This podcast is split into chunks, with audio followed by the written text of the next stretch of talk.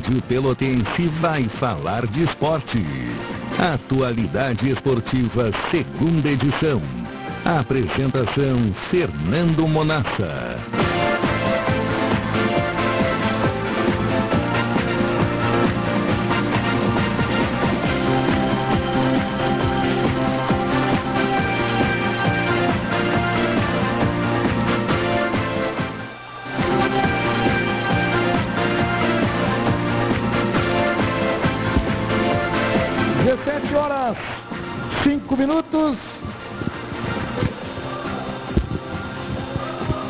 Chegando hoje, quinta-feira, nesta linda e bela tarde de outono.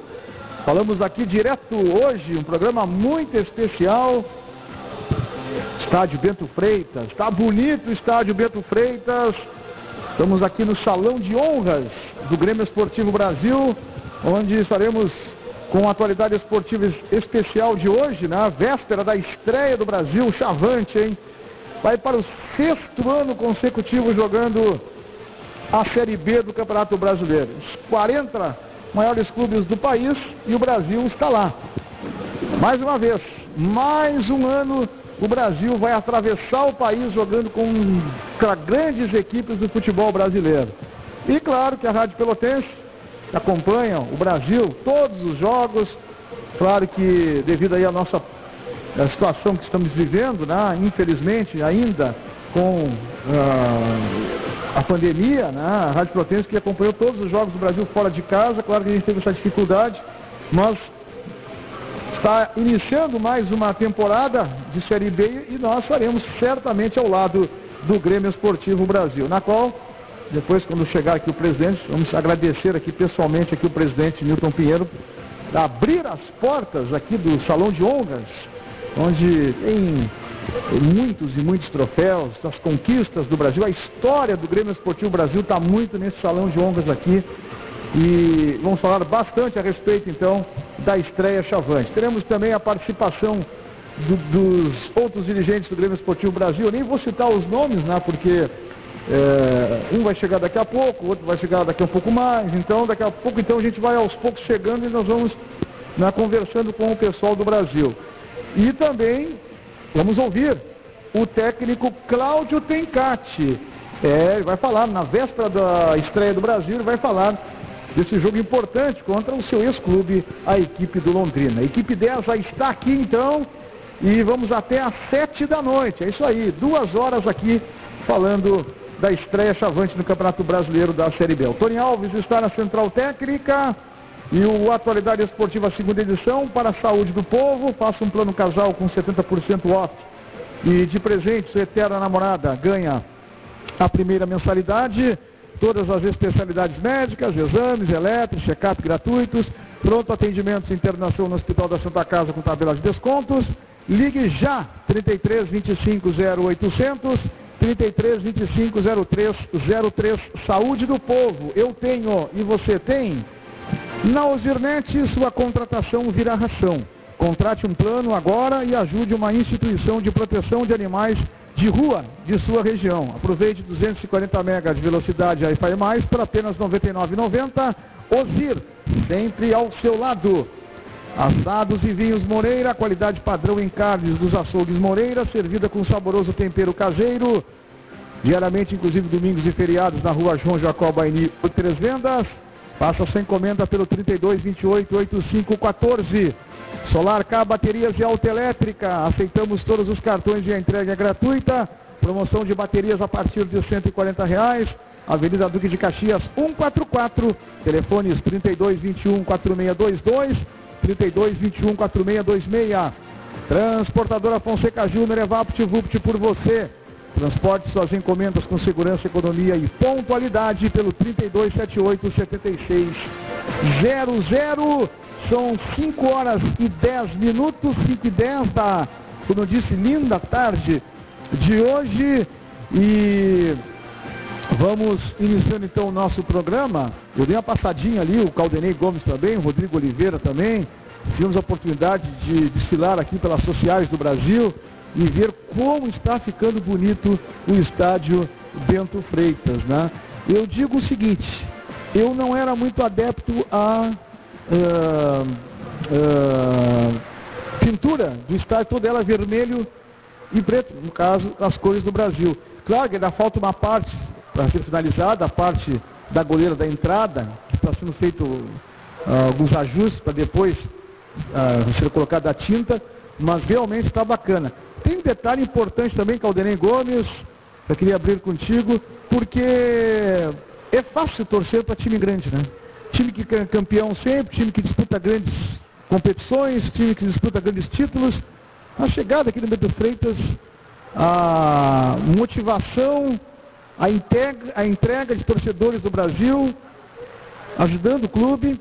E ali o Tovisto ali que o presidente nos falou ali, quando nos levou ali até a social, pra, é diferente, né? A dificuldade do clube do interior, por isso tem que se valorizar um clube do interior e principalmente, no nosso caso, o Brasil, que disputa uma competição tão grande que é o brasileiro da Série B. Tudo bem, Caldenei? Boa tarde. Boa tarde, Monassa e ouvintes da Atualidade Esportiva, segunda edição, hoje aqui falando diretamente do Salão de Honras do Bento Freitas. É, eu acho que as dificuldades elas são proporcionais ao tamanho do clube. No futebol brasileiro, todos os clubes têm as suas dificuldades. Claro que aqueles maiores têm mais possibilidade, inclusive, de superar essas dificuldades. E o Brasil tem na sua história essa tradição né, de mobilização do seu torcedor. Mas nessa primeira participação, né, eu, queria é, referir uma questão muito pessoal. Né? É, ao chegar no Bento Freitas, é, eu pensei o seguinte, mais um ano que eu não venho no Bento Freitas. Né? Eu comecei na, na, na, imprensa esportiva lá em 1983, então já vão muitos anos. Né? E nunca fiquei tanto tempo longe de um estádio de futebol. Então, nesta hora, assim, a gente reflete né, o, o quanto esta pandemia uh, uh, impacta a nossa vida, né? Uh, nessas coisas mais comuns, assim, de ficar tanto tempo longe do, do, do, estádio de futebol. Quer dizer, a, a, última vez que estive aqui no Bento Freitas, a última vez que fui no estádio de futebol, foi aquele jogo do Brasil e Brusque, foi o último com a presença de público, né? Depois disso, em função da, da limitação imposta pela CBF ou pelas entidades organizadoras que limitam o número de profissionais por órgão de imprensa, claro que a prioridade é para o narrador e o repórter, é, cuja presença no estádio se torna mais importante que a do comentarista, que aí busca outros recursos. É, é isso aí, está começando o Campeonato Brasileiro, olha só, muitas histórias, né? Rodrigo Oliveira já contou quantos troféus tem o Brasil aqui na sala, o Salão de Honras, ou está contando ainda? Boa tarde. Boa tarde, boa tarde, Monassa. Boa tarde a todos ligados aqui na Pelotense, a rádio que todo mundo ouve, aqui no Atualidade Esportiva, segunda edição. Estou contando, estou contando, porque são muitos, são muitos, são muitos. Muito legal aqui a sala de troféus, a, a história né, do Grêmio Esportivo Brasil contado aqui, né, Claudinei? Rodrigo, de tanta relevância, agora observa ali, campeão estadual de 1919. Ali, né? Primeiro título gaúcho, quer dizer, a primeira competição gaúcha, mais são 102 anos, né? Uh, simbolizando, portanto, uma conquista de 102 anos. A importância da história, né? Simbolizada em troféus, né? Isso é muito interessante. É, e eu até vou aguardar o Montanelli, o Montanelli vai, é, vai chegar aqui mais tarde, ele me telefonou, não faz muito, e disse, olha, eu tenho um compromisso e eu vou me atrasar, eu quero ver se eu consigo chegar às 6 de 15, 6 de meia, porque eu combinei com o Montanelli, o Montanelli, ele, lá no início, quando eu comecei no rádio, era o Montanelli, foi, era o presidente do Brasil, e naquela época, Caldenei, eu não sei se tu tem lembranças dela, da Marina Freitas, a tia Marina, e que infelizmente hoje nos deixou. A tia Marina hoje, aos 84 anos, nos deixou. Ela era, ela era, ela me chamava de primo, porque ela tem um grau de parentesco é, com, com, a minha, com a minha família, com a minha mãe. É, Ótica Brasil, quem não conheceu, né? a Ótica Brasil. E a tia Marina, a tia Marina, a tia Marina foi uma das responsáveis por recuperar muito do que está aqui dentro hoje no Salão de Honras com os troféus, estavam muitos atirados, os troféus estavam atirados aqui na época, e ela vinha para cá, comprava o material, limpava, arrumava, ajeitava. E é uma perda muito grande, então é, é, um, é, um, é um dia triste hoje, porque o Brasil perde uma, uma ilustre torcedora, uma guerreira, uma torcedora fanática pelo Grêmio Esportivo Brasil, que vivia, respirava o Grêmio Esportivo Brasil, muitas histórias, uh, muitas resenhas, né? a gente, quando eu vim aqui fazer, na época a gente vinha fazer setor pela manhã no Brasil, ficava aqui praticamente toda a manhã, né? nos anos 90 era assim, aqui no Pelotas, enfim, em Farroupilha. Então fica aqui os sentimentos a toda a família da Tia Marina, que ela né, certamente será recebida com braços abertos pelo, por, por, Deus. E daqui a pouco o Montanelli vai chegar também e certamente vai, vai, vai falar mais da Tia Marina, porque é, é, a Tia Marina ela era apaixonada pelo Montanelli, adorava o Montanelli. Onde a gente chegava, ela, ela, ela, ela dizia, o Montanelli, o Montanelli. Chegou a conhecer a Tia Marina, né, Claudinei? Conheci e tenho lembranças, né? Exatamente deste é, aspecto abordado uh, por ti, que é a, a dedicação é, ao clube, a presença diária aqui o Bento Freitas. Eu também sou desse tempo, claro, não poderia Pelo Diário da Manhã, pela Rádio Pelotense. Esse tempo em que se passava muito do dia é, nos clubes. Né? Então havia uma relação né, com aquelas pessoas que também frequentavam o clube. É algo que que se perdeu uh, um pouco nos últimos anos, né? e principalmente agora, nesse momento é, totalmente atípico que se passa. Mas os meus sentimentos, não sabia do, do falecimento uh, dela, meus sentimentos à família. Muito bem, olha só, o, o, o, temos plateia aqui hoje, não, o ouvinte do Atualidade de Televisão, o Dadá, da Todex, está ali já, ele fica corneteando por mensagem, agora eu quero ver ele cornetear aqui ao vivo, ao vivo. Ao vivo. Chavante Munhoz, quem não, quem não sabe que é o Chavante Munhoz, ele, é, ele disfarça. Ele disfarça, ele está além de, de, de, da máscara, ele usa um chapéu, não tem como saber que é ele. É impressionante esse homem. Né? É, de óculos também, ele, ele, ele, ele se disfarça, né? É. Está te desenhando ali. É, não, vai ficar bonito, então, você está me desenhando aí, vai ficar bonito. Estou vendo ali também, Caldenei, a, a galeria dos presidentes, né, dos ex-presidentes, dos beneméritos do Grêmio Esportivo Brasil. É, e, e, aí tu falava né, lá no início né, de, de, voltar ao Beto Freitas depois de um, de um bom tempo. É, são pessoas que indiferentes tiveram uma pequena ou, ou grande parcela de, de serviços prestados ao clube, né, sempre vão ficar na lembrança também, né? Todos, né? Eu acho que todos deram a sua parcela, né? Ah, tanto que o Brasil está hoje aqui, né? com mais dificuldade, outros com uh, num momento melhor, alguns com um resultado uh, mais expressivo, outros nem tanto, porque o, o, futebol é isso, ele é feito de ciclos, né? Mas todos têm a sua importância na história. Né? Verdade. Rodrigo Oliveira. Oh, não, só para dizer para a galera que vai participar aqui do, do Atualidade Esportiva segunda edição, Sim. hoje pelo nosso Facebook. Hum. Tem lá a última postagem no Facebook da Rádio Pelotense, é, facebook.com.br Rádio Pelotense.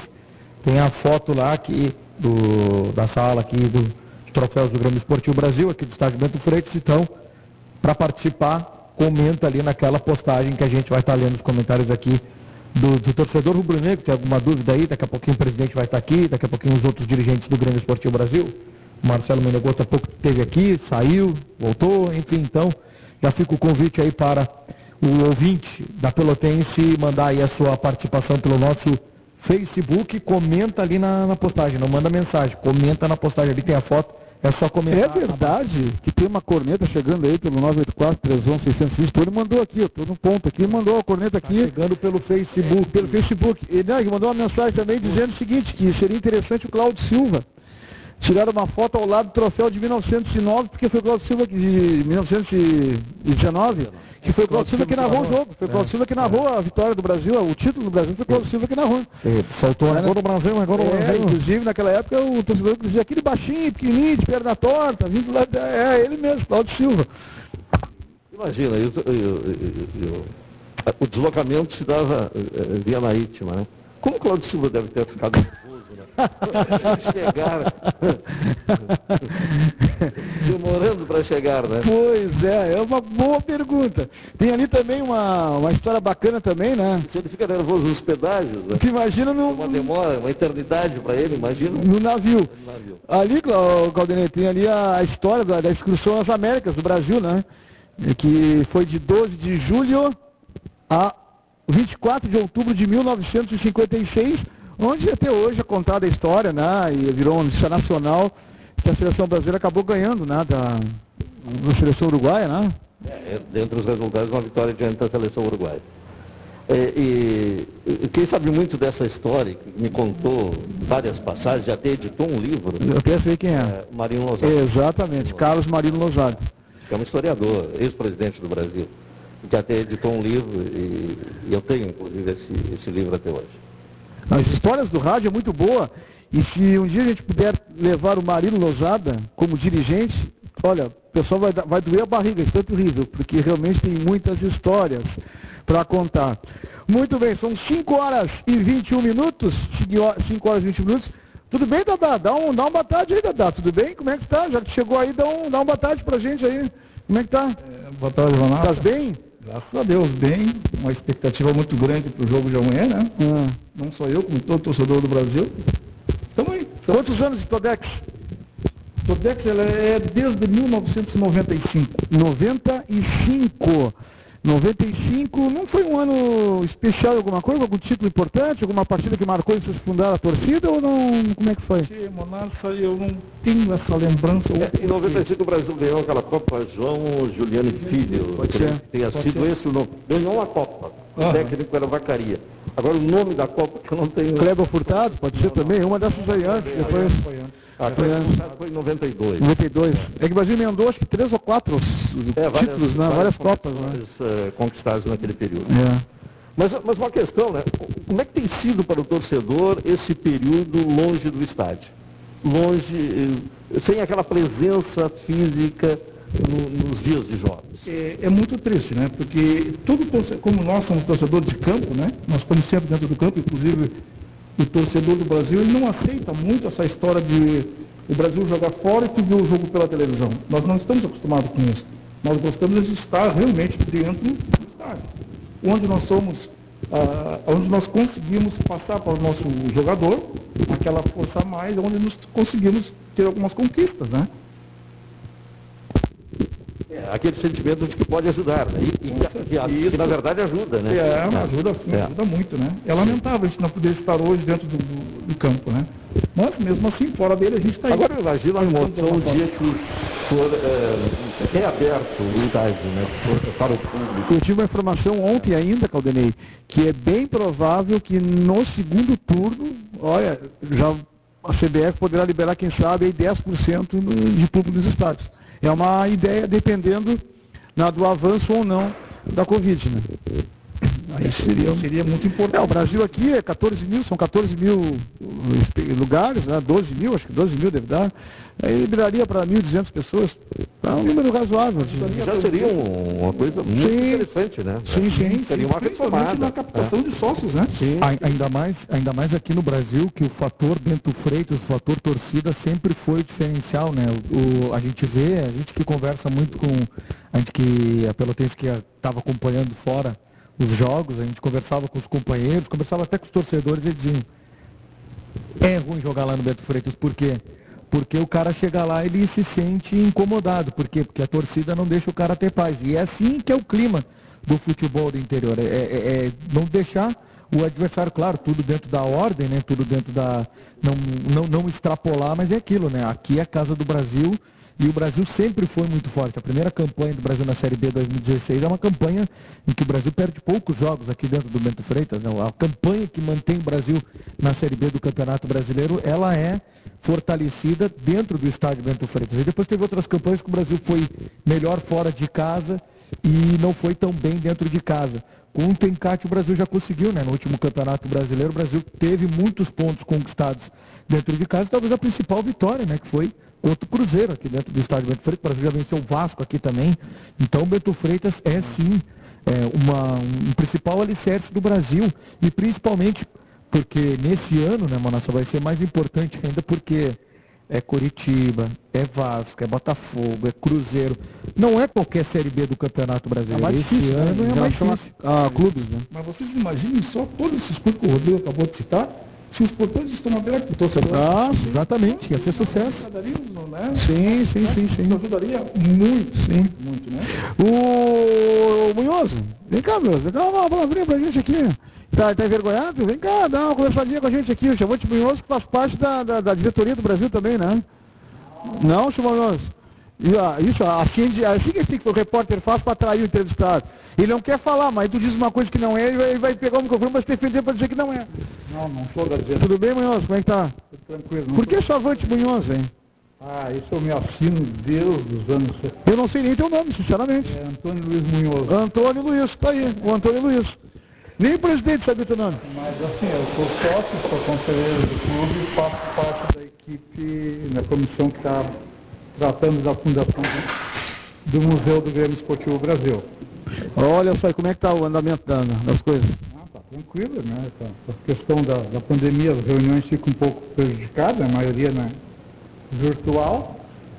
Mas hoje mesmo tive uma, uma reunião presencial com os professores da Universidade Federal de Museologia que estão nos dando a sustentação é, para criar uma entidade organizada, técnica, seguindo todos os, é, os critérios de, de lei, principalmente, né? Questão jurídica e estatutária, tudo isso aí estão nos dando um apoio e é isso aí que a gente está no momento. Que legal, que legal. Isso aí, isso aí é muito bacana. Chavante Munhoz, presidente Newton Pinheiro. Boa tarde. Boa tarde, presidente. Bom, eu quero Tudo bem? agradecer aqui Não. antes de, de tu entrar no Pinga Fogo, e tu,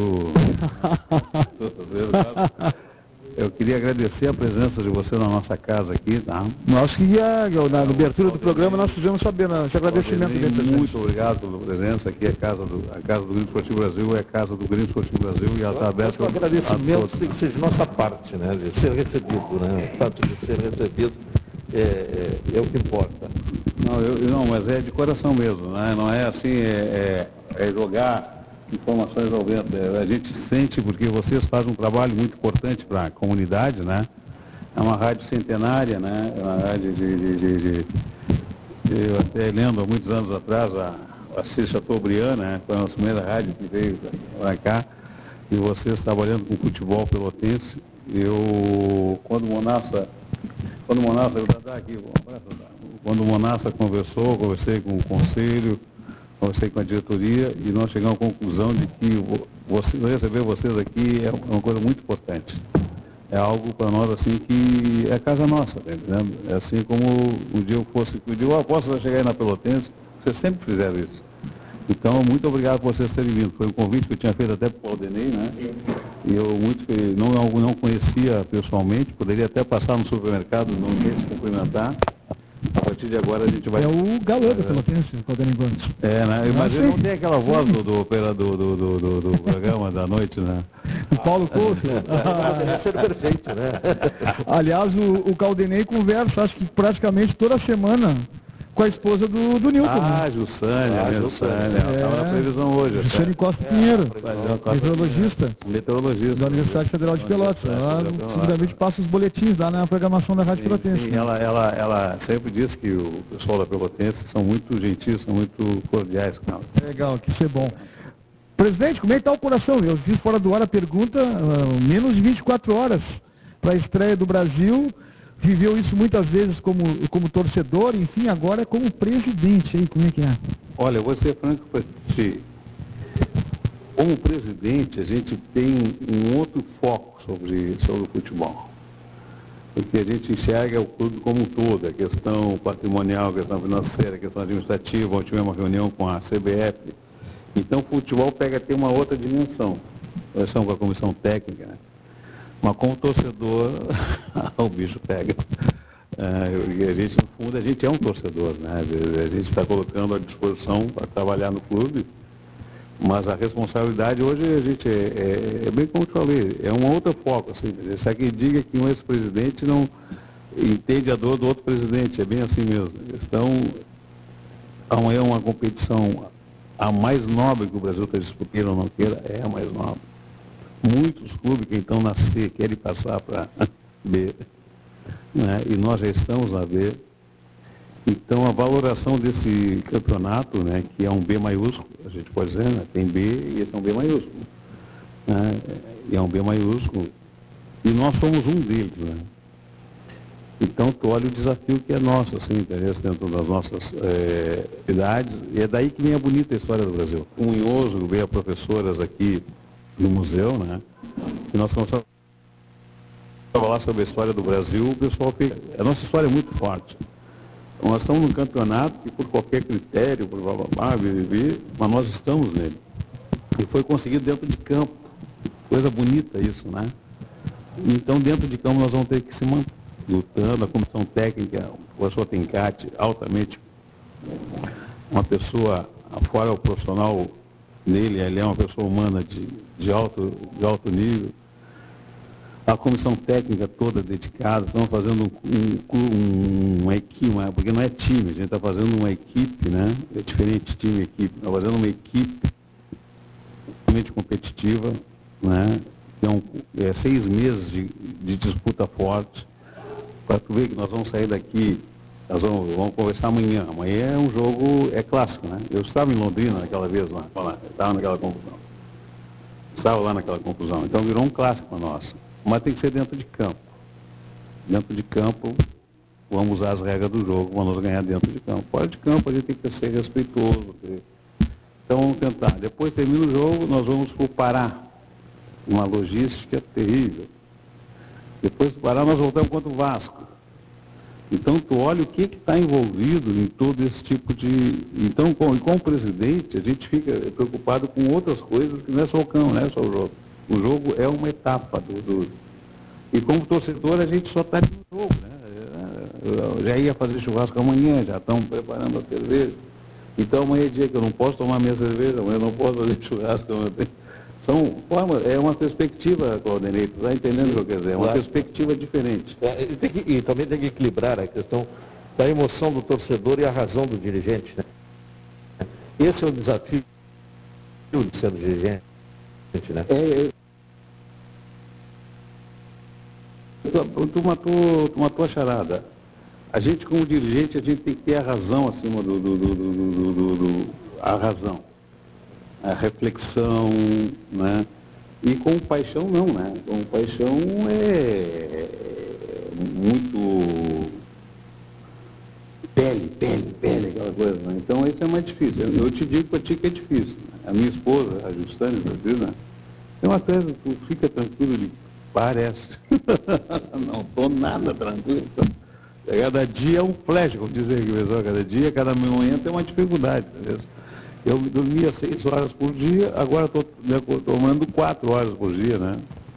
Chega quatro horas da manhã e já começa, né? E, vou, e aí, mas às vezes sai coisa boa, no outro dia a gente conversa, se reúne, a gente bate um bom papo, resolve algumas questões, né? Então aí chego oito horas aqui, invariavelmente. Aí tem uma pauta que dificilmente às vezes a gente. A minha maninha mesmo, a minha netinha diz, vovô não sai do Brasil. chega lá. Mas é, mas é, é, é, a responsabilidade que a gente tem, né, o, o Monasco do Aldenei, a gente poder estar tá fazendo. E quem trabalha com paixão é realmente, é um momento muito. Mas eu vou dizer o seguinte para vocês, vocês amanhã começando uma nova, um novo campeonato, oxalá nós tenhamos os nossos melhores resultados. Nós estamos confiantes, acredite nisso. Nós não temos excesso de confiança, excesso de confiança é soberba. Isso nós não temos aqui no Grêmio Sul Brasil a gente tem a confiança de fazer o melhor trabalho. Isso nós temos. Ah, pode ter certeza disso. A gente sabe das dificuldades, do, do, do imponderável, mas a gente tem a confiança. Vocês estão aqui numa sala que representa várias vitórias que nós tivemos. Né? Aqui também tem, tem, fora isso, nós teremos outras tantas também. Mas aqui estão a nossa, então vocês estão no nosso salão de honra, estão no nosso troféu, que foi retirado por muitos jogadores, por muitos jogadores, por muitas pessoas que fizeram essa história bonita. Então vocês estão no nosso, é, na nossa verdadeira casa aqui, né? Às vezes tem o Isan Miller fazendo um levantamento Sim. de desse aqui de. Que é um, um especialista. É especialista. Cara, o cara é, um, é, um, é, impressionante. Buscar, uh, resgatar essas questões históricas. Ele esteve aqui, ele está tá fazendo um levantamento de todos os troféus um a um. Qual o campeonato, de onde, de quem foi, blá, blá, aí depois ele pega essa taça aí ele tem todas, todos os jogos com, a, com tudo. Então, aí tu verifica os torcedores ali pintando, né? Um dia desse um rapaz de 18, 19 anos veio pintar. E digo, rapaz, disse, não, estou de folga hoje, vou pintar. Então tu verifica que, eu, às vezes estou no supermercado, aparece um cara com a camiseta do Brasil, eu digo, ah, não acredito, não acredito, eu tenho que fazer o melhor para esses caras, porque a dor deles vai ser a minha dor, né? Então acho, é um, é um, é uma responsabilidade, mas vocês aqui na nossa casa, eu fico feliz de poder é, a, estar em, em, cooperação com vocês aqui, tá? Essa casa aqui é sua, eu até um dia desse falei com o rapaz, olha, na minha casa vai meus parentes e meus amigos. A Casa do Brasil vai todos que quiserem. Porque a Casa do Brasil é de todos, não é, não é a minha casa. Minha casa é diferente, ali é um templo. E aqui é o templo de todos vocês. Todo, e isso tem acontecido. O pessoal chega aqui, olha o estádio, evitando aglomeração, tem álcool para todo mundo, óleo, mas essa aqui é casa que a gente tem que mantê-la ela acesa, aberta, tem que ter gente circulando, tem que ter dentro dos controles de, né, de, de aglomeração. Então vocês viram aqui na nossa casa, o Claudinei elegante, né? Tu já é mais que nem eu, meio. Né, meio chamar. É, vamos deixar assim, né? O Claudinei veio elegante. Não, mas o, assim, né? o, teu diretor também, aliás, eu ah, aproveitar. Ele, ele, se acha o magnata do Se acha, não, não, se acha. Ele usa a mantinha, eu não sei, acho que ele viu algum filme do James Bond. Ele... aliás, o, o é, é mais jovem, né? Dos diretores do Brasil é o mais novo. O, o Munhoz. O Munhoz, o Munhoz participou, ele está escondido ali, ele é meio. Ele, ele participou de uma reunião hoje com, com, com o pessoal da, da Universidade Federal só para completar, desculpa, Monasco. O pessoal ficou impressionado olhando todos esses troféus, olhando a história. E, assim, e nós vamos assim, assim, que vocês têm tudo para poder fazer um, um grande museu. O seu Cláudio André, que está nos ouvindo, fica um abraço para ele, que é outro, outra pessoa também. Então estão trabalhando bastante, Monassa. A pauta é grande. Mas tu continua despojado, que nem eu. Elegante aqui até agora, eu só vi ele. Só o Caldenei. Só o Caldenei. Menegoto, a, a mesma pergunta eu faço para ti, né? Porque o jovem dirigente do futebol tem a responsabilidade aí de reforçar o elenco do Brasil. Que a torcida lá na rua, lá, antes de começar o campeonato, é uma coisa. Depois começa, o resultado não vem. É o é, é aqui, né? Como é que é, né? E aí, como é que tá o coração para estreia de amanhã? E como é que está sendo esse trabalho, né? de buscar justamente formar o elenco aí junto com os seus pares de diretoria, comissão técnica. Boa tarde, prazer te receber. Aliás, nós temos o prazer de estarmos aqui, mas eu tenho o prazer de receber no programa Atualidade Esportiva que é feito hoje aqui no Brasil. Boa tarde, Monassa, boa tarde, Caldenei, boa tarde, presidente, boa tarde, Minhoso, e a todos que, que estão ouvindo, ouvintes da Pelotense. Rodrigo. Boa tarde ao Rodrigo. E boa tarde, torcedor Chavante, Primeiro, Monassa, te agradecer exatamente por esse momento que tu está proporcionando para todo torcedor chavante. Estás aqui na Casa do Brasil, aqui no Salão de Honra, que muito nos agrada estar aqui, interesse. Agradecer a vocês todos do programa, a Rádio Pelotense, por esse momento. E te dizer que não é fácil, temos uma responsabilidade muito grande em estar nesse cargo de diretor de futebol, entendeu? E, mas estamos também conscientes do que, que podemos fazer. E o grupo está preparado. Eu já quero te colocar aqui, uh, agradecer já no primeiro momento a todos os jogadores, a toda a comissão técnica, a todo mundo que faz parte ali do futebol, a toda uh, o pessoal do Brasil que se dedica para o futebol. Porque nesses 15, 20 dias aí que nós ficamos fora do Campeonato Gaúcho, eu presenciei, posso te dizer que se não todos os treinamentos, 95% de todos os treinamentos. E a dedicação que todo o pessoal está tendo, tanto dos jogadores, como eu já mencionei, comissão técnica, de todo o pessoal que está envolvido no futebol, é muito grande. E se Deus quiser, eu tenho a certeza, não posso garantir vitória, porque o futebol é feito lá dentro, é 11 contra 11, interesse. Mas o que nos passaram para nós, o que a gente viu nesses treinamentos, foi uma vontade muito grande de toda essa equipe. Como o Newton mencionou, nós estamos fazendo um, um time, estamos fazendo uma equipe.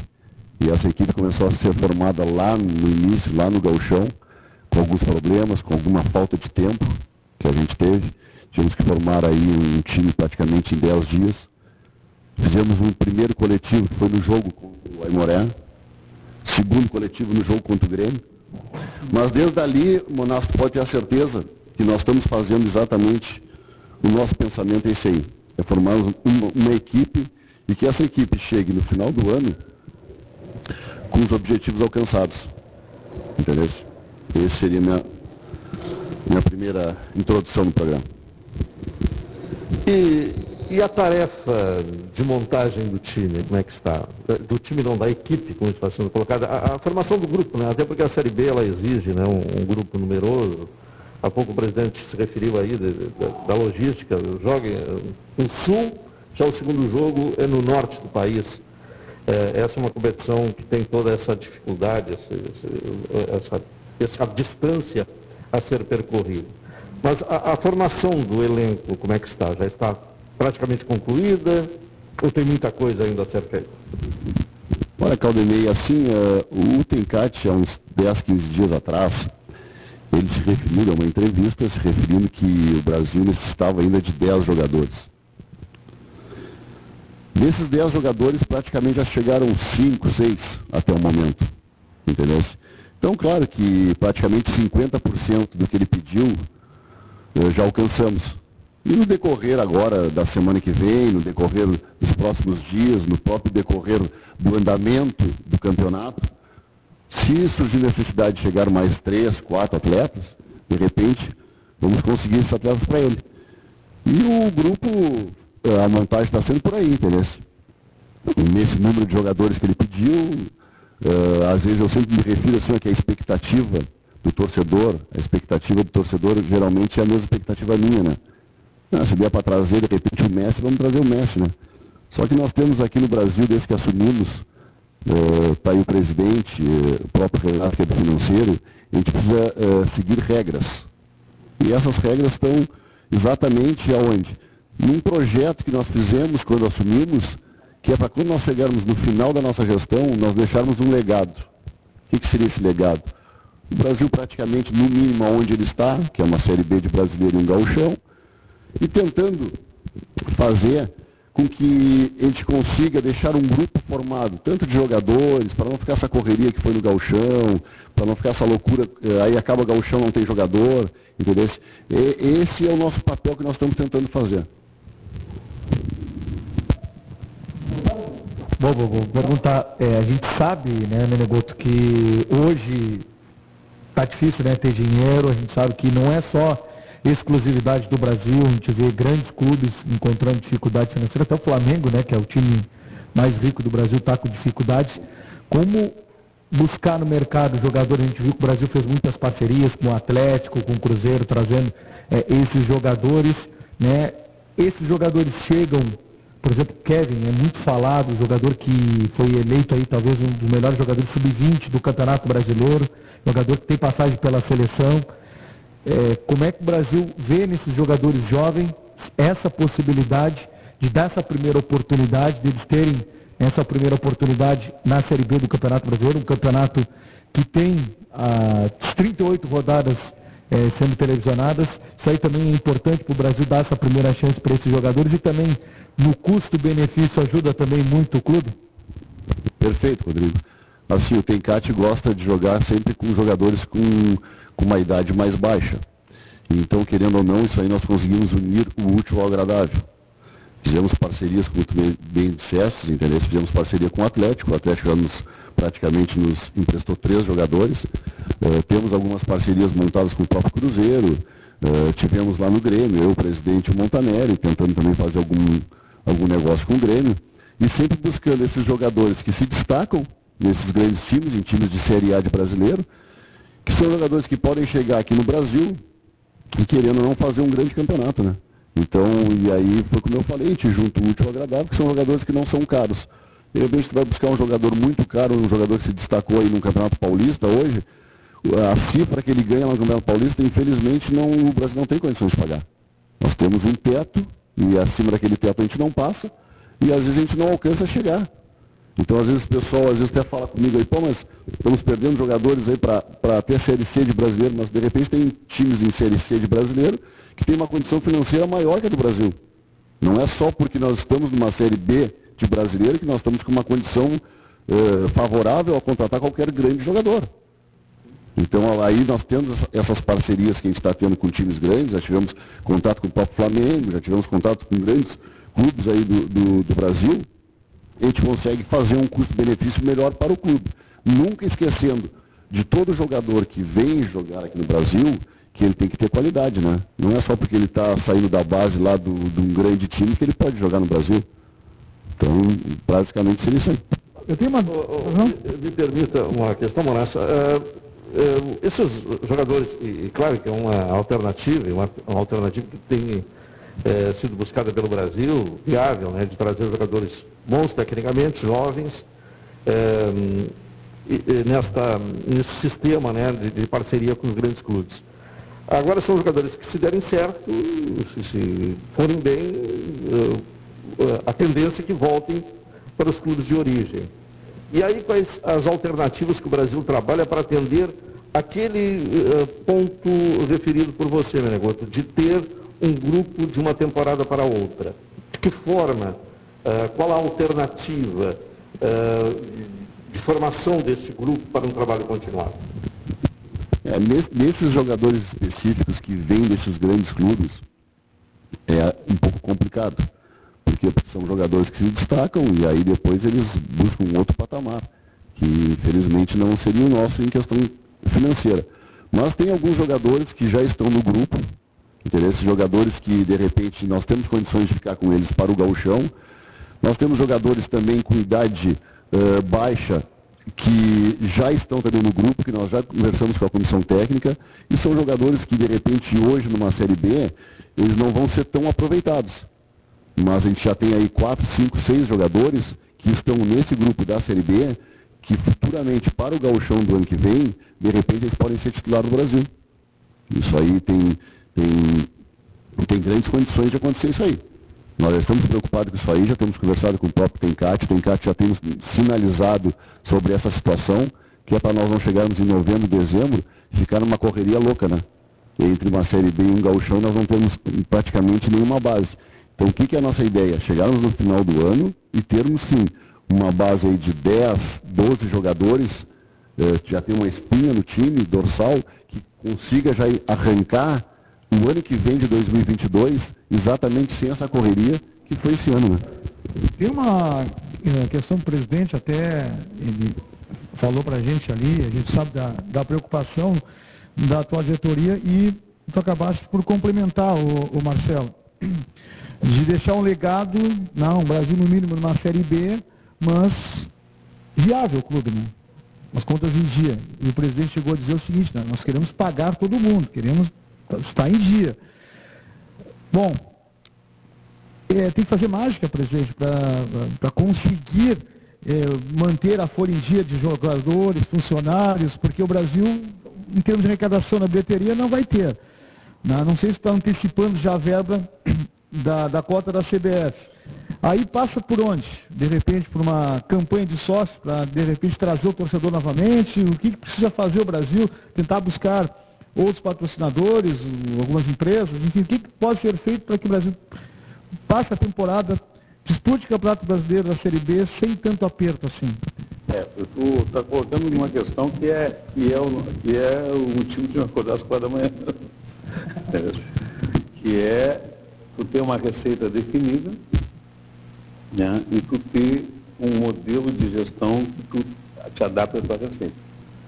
O nosso clube não é novidade para ninguém, tem, nós temos contas eh, correntes e temos que às vezes pagar contas que, estão chegando.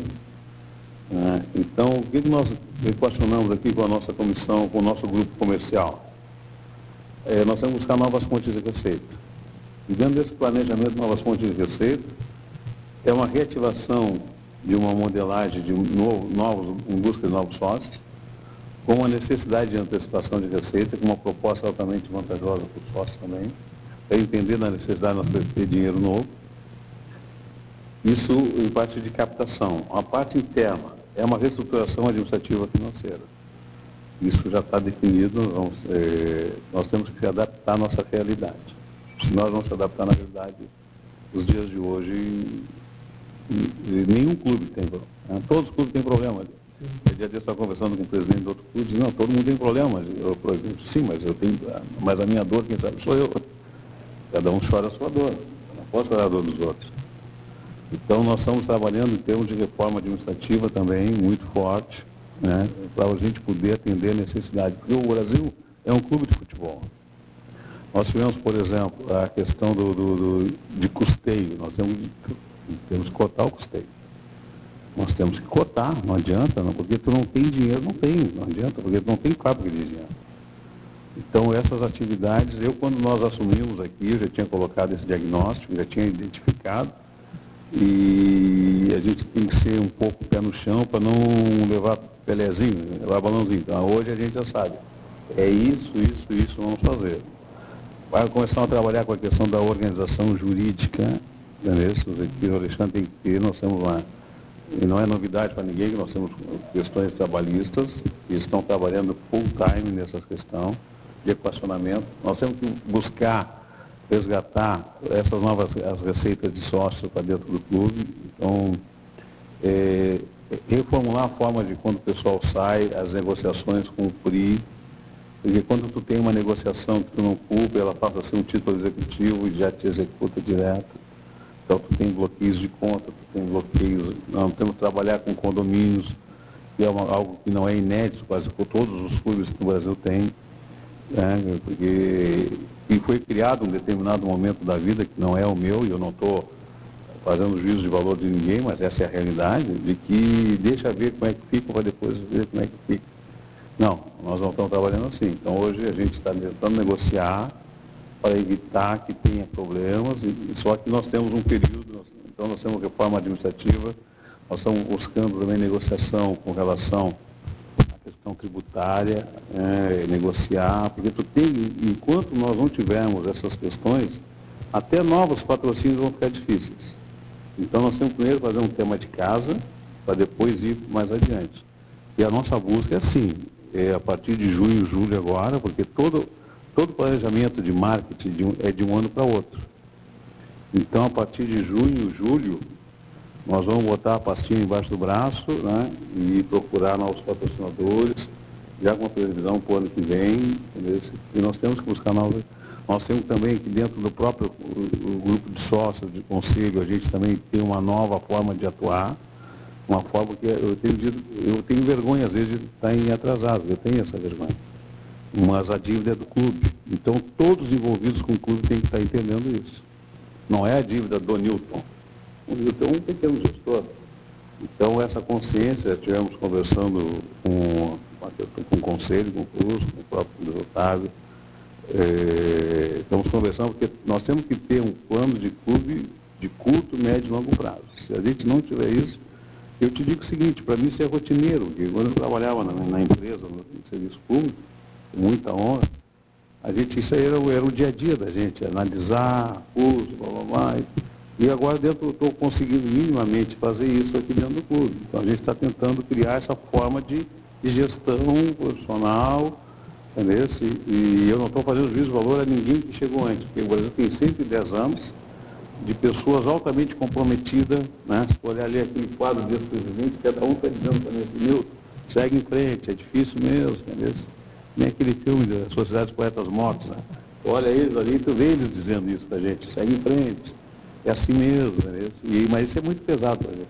Então a gente tem que organizar uma competição como essa, financeiramente, economicamente, e estar tá preparado. Às vezes está preparado. E não, não tem mágica. Tua, a palavra tua não tem mágica.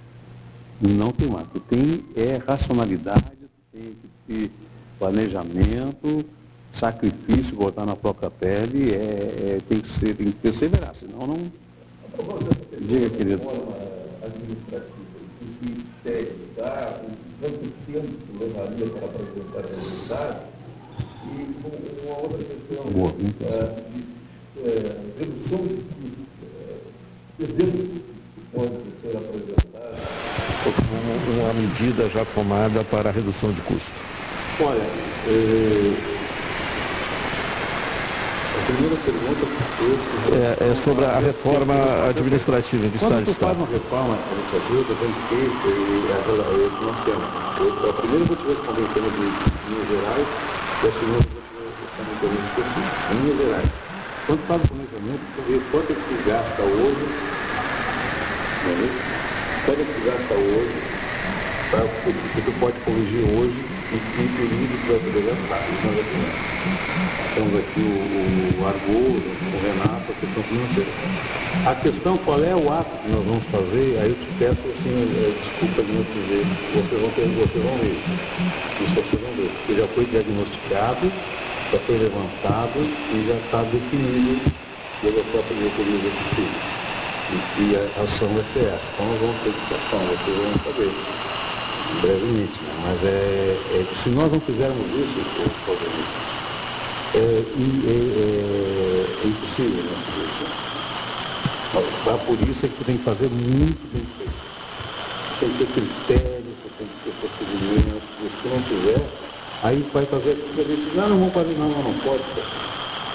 Mas nós já temos diagnóstico, nós já temos o compromisso, e foi levado para todos, a diretoria executiva, foi levado para o conselho. Nós já fizemos aqui nessa mesma sala aqui, as pessoas estão todas vivas, graças a Deus, então eles podem confirmar que fizemos a previsão aqui de receita de despesa durante o ano, receita de despesa para o Campeonato Brasileiro, tanto nosso custo, porque a gente tem, hoje o custo do Brasil jogar aqui em Pelotas é maior do que o custo de viagem. Então, por exemplo, uma viagem eh, como essa para, para o jogo diante do Remo, é, toda ela é custeada pela CBF, estão lá Não, não, despesas. tem- não, nós temos alguns custos. Nós, Tem alguns nós, nós temos um custo, por exemplo, eu vou te dizer assim, eu vou te fazer percentual. Tem uma questão de, de privacidade. Depois um nhoque essa coisa. Nós gastamos é, aqui, um jogo aqui, é, 300% mais do que nós gastamos uma viagem. Então uma viagem até o Pará a gente gasta um X. Para jogar aqui a gente gasta três vezes mais. E essa três vezes mais é cash, não é, é, não é pré-datado, né? é cash. A CBF está exigindo, ou ela exige, é, muito. O pagamento da arbitragem ele é feito na hora. Mesmo na hora, é na hora, mas E depois a, É, a CBF, Mas a ela, questão toda, até mesmo melhorias, viu? Está solicitando, eles estão de gramado Não, agora, não, não, é, isso aí. não, é que, tem- é que tem alguns custos, é, é, que na realidade, a CBF quando paga aquele valor, está embutido vários custos que tu tem que ter. Quando, quando a gente paga aquele valor da cota, é, cabe a ti, a CBF cota, adaptar ela. Ou buscar novas fontes de receita, que é o que eu estou dizendo. Só que tu tens o custeio aqui de funcionários, por exemplo, tu tem, tu tem que ter segurança, tu tem que ter o bombeiro civil, tu tem que ter é, é, a segurança privada, tu tem que ter um conjunto de coisas, né, de elementos que tu tem que deixar disponível a CBF. Isso é um custo que é do público. Eles dão dentro desses recursos embutido dentro da tua cota. Tu é que tem que administrar ela. Então a gente aqui já reduziu o máximo, né? A gente reduz o máximo essas questões todas, né? Então são coisas que a gente precisa. Mas isso é dinheiro que tem que ter ouvido. Quando vai para viajar, tu tem determinadas viagens que tem que sair às 7 horas da manhã, vamos supor, aí o, o almoço a gente tem que pagar, o almoço da dieta aqui até lá, está do nosso custeio. Não está dentro do ressarcimento. O ressarcimento dá a partir do momento do voo, né? Você tem às vezes que pagar alguns cânceres também, né? Então, daqui a pouco está lá no Pará, precisa de uma coisa, daqui a pouco precisa, que ter recursos ali também. Então sai mais barato tu sai jogar lá no Pará, lá do outro lado, do que tu jogar aqui. Então, se tu olhar bem aqui, nós temos o custeio também de concentração, nosso custo de tudo, concentração, alimentação. Então, quando tu entra nesse ramo, aí começa a deixar de ser um pouco torcedor para ser um pouco racional, tu tem que saber os números. De onde sai essa fonte, de onde sai esse dinheiro, de onde vem. Consegue dormir quatro horas. A gente, tudo isso que eu estou ouvindo, eu dormi duas horas. Não, no máximo duas horas que dormir, né? Quatro horas já é muito. É, é bom o torcedor estar tá ouvindo isso, né? Porque o torcedor sempre fica, ah, mas o Brasil recebe tanto de cota, mas o Brasil recebe tanto de cota. Acho que, que não aqui, tem outro, outro gasto, né? Eu acho que não tem outro gasto. E, e nesse momento né, de pandemia, é, é, é, uma receita que o Brasil tem certa, essa aí. É. Então se não souber administrar ela, não, não tem, não, já não era, tem né? mágica, como, não, não, não há mandrake, como diz, né? Tinha, quando eu assisti o filme no Apolo, tinha aqueles livrinhos do mandrake, nunca mais vi. Não tem uma mandrake, não tem, não tem mandrake, a gente tem essa racionalidade, porque chega um momento que tu não tem. É, tu, mas só que nós, como clube de futebol, nós não temos. Então, nós disputamos todo o Campeonato Gaúcho, né? quando a gente recebeu alguns valores, a gente fez uma reserva, com, disputou todo o Campeonato Gaúcho. Hoje os hotéis que a gente fica são bons hotéis, alimentação boa, os atletas que são os protagonistas, ali dentro do campo é que sai o retorno. Então tu tem que otimizar o esforço para lá para tu poder ter aqui.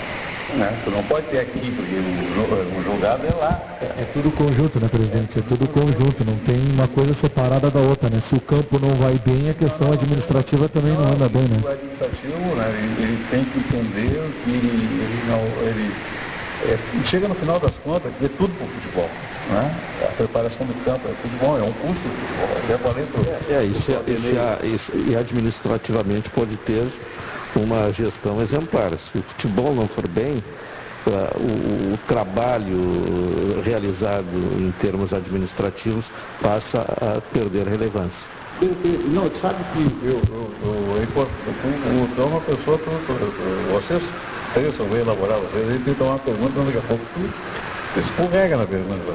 Mas é bem isso aí mesmo, cara. Eu estou fazendo um curso, até daqui a pouco às 18 tem que pegar a discussão e levar o celular para a colega dela, que também está na previsão. Estou fazendo curso, eu não tenho vergonha de dizer.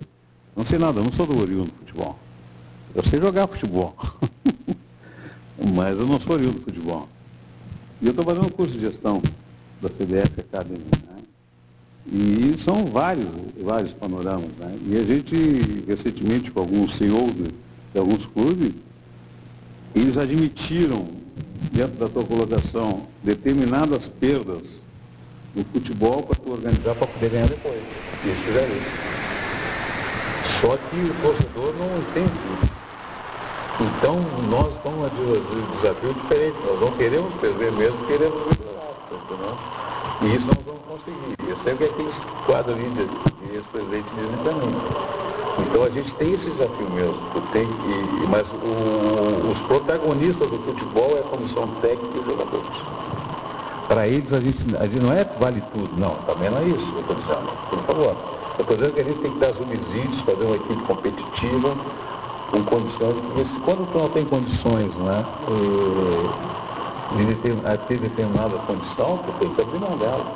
Não pode ser, né? Tinha um professor na faculdade, que não, eu não uma vez é só, só, só não tiver, só vai ter que mudar. Pra, se não tiver condições, não tem. Então nós estamos trabalhando nessa perspectiva mesmo, doutor. É verificar a nossa real, a nossa real, eu, eu sou o resultado disso.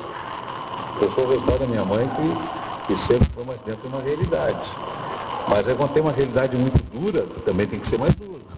Se tu aliviar, tu caiu, tu fica fora. Então a gente está nesse desafio, né? E aí eu Estar na Série B do Campeonato Brasileiro não é pouca coisa. Agradeço aos antecessores, depois de ter sofrido aquele acidente que a gente ficou um período, hoje nós estamos numa condição de que nós temos que valorizar onde nós estamos e avançar mais. E, e o pessoal pediu para mim, assim, Negrão, nos ajuda. Digo, no meu limite, na minha competência, eu vou ajudar. E eu hoje só posso ajudar dessa forma porque foi meu objeto mesmo quando eu, concorri à presidência do Conselho, era uma visão de, de, de eu acredito, eu trabalhei para planejamento estratégia, as coisas fazer isso. Então a gente, a gente tem que ter um plano de voo, né? Nem quando eu entra na faculdade, é seis anos, pô, é seis anos, é seis anos. É um ano atrás do outro. Mas tem que fazer criança, tem que tomar café, tem que fazer. E nós estamos nessa, tem dois anos aqui, dentro do universo, dentro de 110 anos é nada mas eu vou tentar fazer o meu melhor. Isso. E por enquanto eu estou perdendo só sono, não estou perdendo saúde, não estou perdendo nada, né? Mas eu. Tem cabelo, né? Não, cabelo também não. Eu sou, eu sou, eu sou negrão com É isso. verdade. eu sou negrão com isso. Ali careca, não existe de careca. Não existe, não existe. Eu sou. Eu obrigado a chamar o intervalo comercial. Já Desculpa, está aí o tá Alexandre sendo- Salóis. Desculpa, está sendo meio. Não, mas, tá? Desculpa. mas é, o torcedor está gostando muito da entrevista do presidente. Não sei, o presidente tinha um compromisso, mas vai ficar mais um pouco ou vai, um pouco, vai ficar mais um pouco? Posso? eu Porque é muito honra você estar na nossa casa. Que legal, que Só bacana. que eu tenho que, eu- a, a Jussane, né, Sim. ela, ela tem que pegar o celular pro, pro colega dela, mas ela não vai ser a primeira vez que ela vai me xingar, né? Então, Vamos fazer o seguinte, então, intervalo Só comercial. convidando então, o pessoal para participar Sim. na nossa postagem lá no Facebook, facebook.com.br Rádio Pelotense, pode comentar lá na foto lá que tem aqui do, do, do estádio Bento Freitas, então pessoal, comenta lá, hoje não é pelo WhatsApp, hoje é pelo, pelo, pelo Facebook a participação. Beleza. Também temos a, a entrevista coletiva do técnico Cláudio Tencati. Vamos ouvi-la também. Uma rápida entrevista do, Cláudio, não é toda, né? Senão, senão eu tenho que já, nós que já ia sair daqui. né? agora, né? É. Mas vamos ao intervalo, já voltamos com a atualidade.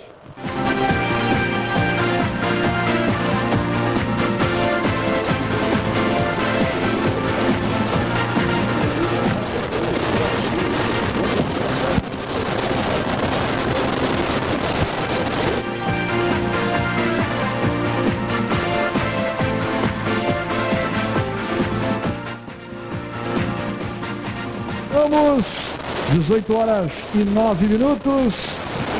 É o Atualidade Esportiva, segunda edição aqui na Pelotense, a rádio que todo mundo ouve. Hoje o programa especial, falamos direto aqui do Salão de Honras do Grêmio Esportivo Brasil, né? Chavante que estreia no Brasileiro da Série B amanhã, 4 da tarde, aqui diante do Londrina, é claro. Desde 11 da manhã, já falando a respeito do jogo. Do cotidiano, informações esportivas, ao meio-dia, na atualidade esportiva, primeira edição. E às duas da tarde, aqui direto do Beto Freitas, já com o Na Boca do Túnel. Equipe 10 sempre ao lado do futebol pelotense. Faça um plano casal com 70% off e dê de presente para sua eterna namorada a primeira mensalidade grátis. Todas as especialidades médicas, exames, elétrico e check-up gratuitos, pronto atendimento de internação no Hospital da Santa Casa com tabela de descontos. Ligue já, 33 25 0800, 33 25 0303, saúde do povo, eu tenho e você tem. Transportadora Fonseca Júnior, EvaptVupt por você. Solar K Baterias de Alta Elétrica, aceitamos todos os cartões e a entrega gratuita. Promoção de baterias a partir de 140 reais. Avenida Duque de Caxias 144. Telefones 32 21 46 22 e 32 21 46 26. Assados e vinhos Moreira, que saudade daquele croquete, meu amigo. Qualidade padrão em carnes de açougues Moreira. Tô providenciando. É, para amanhã. Servida com saboroso tempero caseiro. Diariamente, inclusive domingos e feriados, na rua João Jacó Baini, 181, bairro Três Vendas. Faça sua encomenda pelo 32 28 85 14. Última vez, Claudemir pediu 14 croquetes, meu Deus do céu. Ô, Girnete, Foi superado pelo Cláudio Silva. só para o Silva. Eu, eu não sei como é que conseguiu contar. Parabéns. Tenha 240 megas de velocidade Wi-Fi mais por apenas R$ 99,90. Aproveite que há de melhor na internet.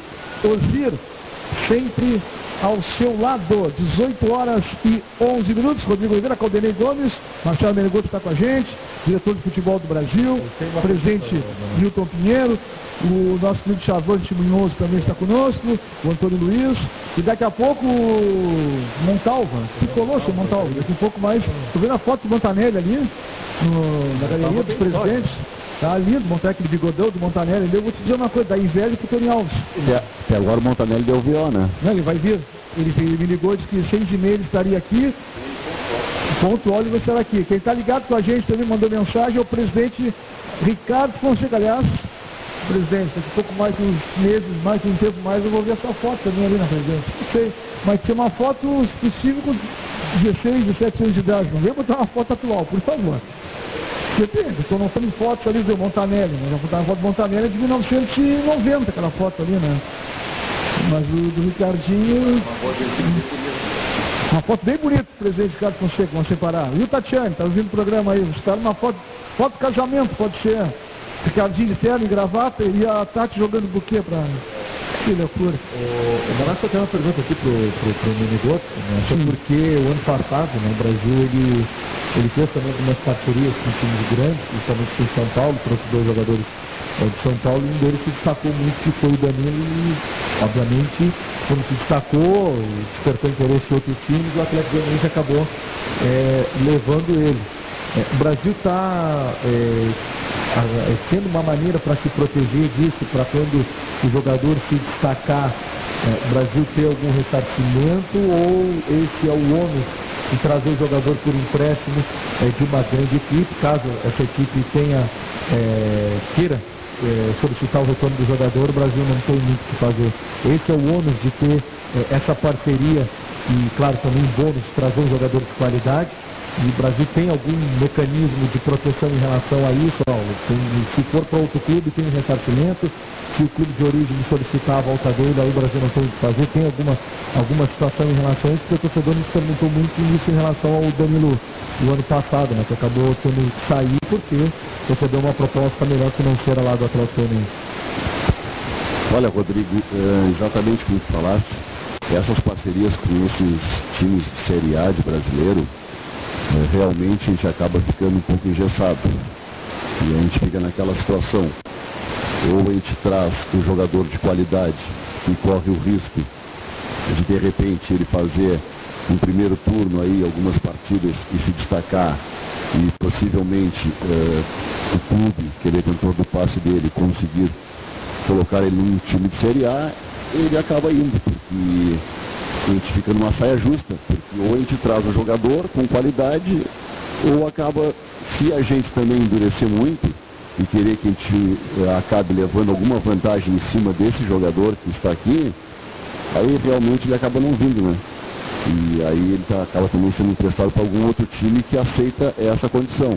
Então, claro que cada caso é um caso, a gente tem analisado muito bem isso aí. É, todos os jogadores que chegam aqui no Brasil, é, a gente analisa é, exatamente o que está me falando, porque para não acontecer do jogador acabar saindo daqui e o Brasil acaba, é, como se diz, ficar chupando o dedo. Então a gente tem cuidado muito isso aí, mas acontece. Eu não posso te negar que não aconteça, porque acontece sim. Esse jogador que vem num clube de Série A, é, ele tem essa condição aí. Se ele tiver uma cláusula de sair para algum time é, que queira ele também de Série A, ele acaba saindo.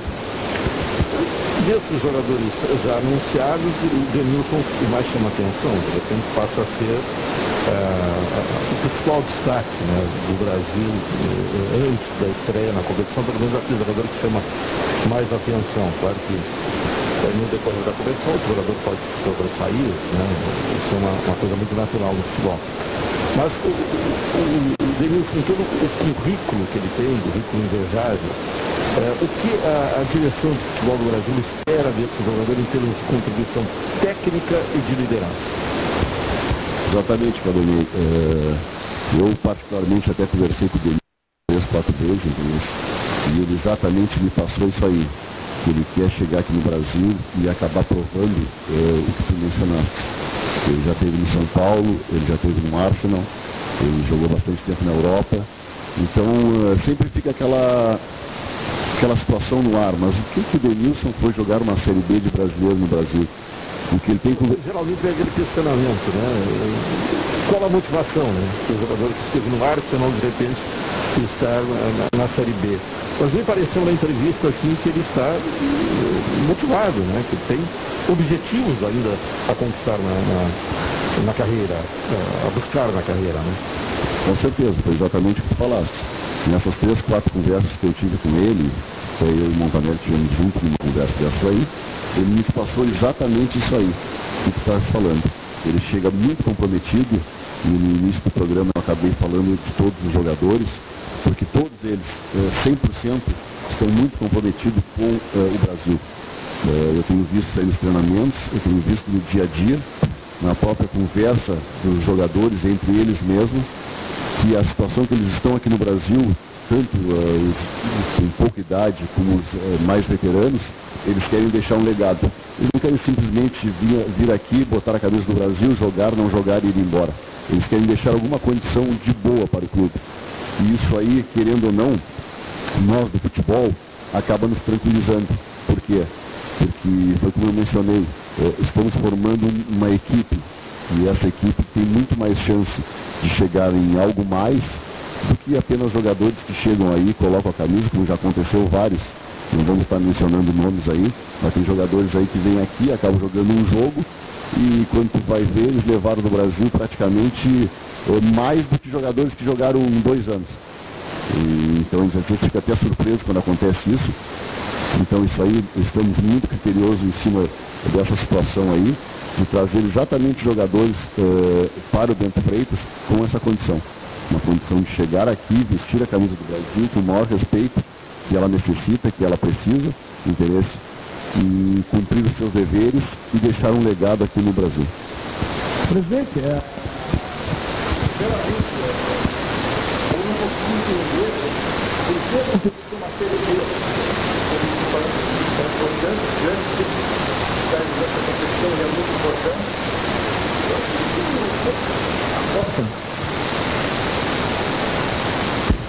Acho muito pouco a cota que é pago para os clubes. Né? Por exemplo, o Campeonato Paulista paga praticamente o mesmo, o mesmo valor que os clubes do, do Paulista ganham para jogar o campeonato, os times do interior. Ah, os times da Série B né, dispõem para jogar toda a temporada aí a, a, o Brasileiro da Série B. É, o, e até, acho que ainda no final do ano passado, não sei se teria um, um movimento dos clubes de tentarem pedido para a CBF aumentar um pouco mais, até chegou a se falar que este ano já seria uma cota maior. Como é que ficou essa situação, presidente? Realmente não, não, não, não, teve, não teve sucesso? É bem dentro dessa mesmo. Né? Nós não proteção nacional dos clubes, né? Essa questão foi colocada muito interna e preferiu ampliar as cotas. Está para sair uma renovação direta agora o ano que vem, patrocínio e isso vai ser reduzido. Os contratos são não se lê Agora eu queria, o Renato, o Renato nada, eu queria, o Renato falou que está chegando aqui no clube, aqui tá, nosso, agrônomo, Regis, uma pessoa que eu sempre tive vontade de conhecer. É mesmo? Sim. Eu já tive esse prazer e conheci. E, e antes disso, embora não tenha, embora não tenha, não tenha, não tenha, eu gostaria de fazer o seguinte, esse aqui para o senhor presente. Você. E aí eu vou pedir para ti apresentar ele para todo o torcedor da frente. O Caldenei Gomes não sabe, hein? O Caldenei Gomes não está reconhecendo quem é. Está sabendo quem é, Caldenei? Está sabendo quem é? Pode abrir. Pode mistério, que aqui é... Ah, é rádio, não está fazendo mistério. Caldenei Gomes. Caldenei Gomes viu eu, eu... jogar. Eu, não, eu cheguei a ver muito pequeno, Caldenei chegou a ver. O grande goleiro, um dos maiores jogadores da história do Brasil, um dos maiores goleiros do Brasil, Regis Andrade nada. Sérgio, o grande goleiro do Brasil, Sérgio, olha só. Registra aí, Rodrigo, para nós ali, Rodrigo. Registra com o Sérgio ali, por favor. E registra com nós, registra ali, Rodrigo, por favor. O, a, o presidente Milton Pinheiro Tira uma foto aí também, porque é um momento histórico. É um momento histórico do, dos maiores goleiros da história do Brasil, sem dúvida alguma. O o, o? O, também a, a turma nova aí da direção, né? E, e ter essa, essa graça, né, aqui de de voltar para esse estádio aqui, entrar aqui de novo, ganhar essa maravilha de presente aqui. E se eu pudesse colocar de novo entrar lá dentro, eu faria Meu gandula está aqui, né? Então eu acho que a gente fica tão emocionado com tanto tempo que passou. E inclusive eu falei quando eu saí de Santa Cruz, eu digo, parece que eu estou indo para minha casa. E realmente, eu, eu me sinto em casa. Olha, eu, eu joguei em tantos clubes. Depois que saí do Brasil, Mas não tem a comparação da amizade que eu, que eu consegui aqui, admiração pela, pela humildade dessa torcida, que sente o amor no peito desse clube, como eu também sinto. Então eu, eu sinto o que o torcedor chavante sente. O amor por esse clube. É o amor que eu sinto. Porque eu chegar aqui depois de 45 anos, gente, e ser lembrado dessa maneira por uma direção nova do, do Brasil e também pelo, pelo o antigo meu presidente, que foi na época, Sérgio André, tam, Cláudio André me, me, me deu uma camisa assim. E agora com o nosso presidente novo aí, eu tenho essa satisfação. Tenho uma vontade de colocar e já entrar campo dentro lá, ó. Mas o meu tempo passou, eu gostaria de, de voltar para esse clube aqui, fazer um. Sei lá, jogar futebol não dá. Meu tempo já passou. Mas eu gostaria de fazer alguma coisa pela juventude aí, do, dos filhos, dos torcedores, e, e colocar dentro desse campo aqui para correr e a, alegrar torcedores aí do Chavante. E eu não sei mais o que eu vou fazer de, de tanta emoção. De encontrar meu repórter ali, que o pai dele né, foi um torcedor a, chavante daquele nato, né? Inclusive, eu, na outra vez que eu vim, a gente fez uma, uma entrevista aí, até ele me emocionou muito aqui, falando do pai dele, o orgulho de ver ele me, me entrevistar, que, eu, que ele gostava muito de mim. Ele me trazia no Beto Freitas para ver o Sérgio jogar. O meu pai trazia no Beto Freitas me trazia aqui para ver o Sérgio jogar no gol. Porque não tem, não tem assim, ó, a querer voltar para o Brasil para ganhar dinheiro. Eu, eu, eu joguei futebol não, não para ganhar dinheiro. Para ganhar isso aqui que eu estou sentindo hoje aqui, amizade. Isso aqui quando eu morrer, eu sei que algum amigo vai dizer, pô, o Sérgio faria isso. Então isso é bonito, lembrar de mim naquele momento. E o dinheiro, sei lá, eu consegui para viver, criar meus filhos e foi importante ter saúde, vir aqui, conhecer mais amigos ainda dessa direção nova agora e também a antiga, né? Quantos, quantos, quantos diretores aí passaram?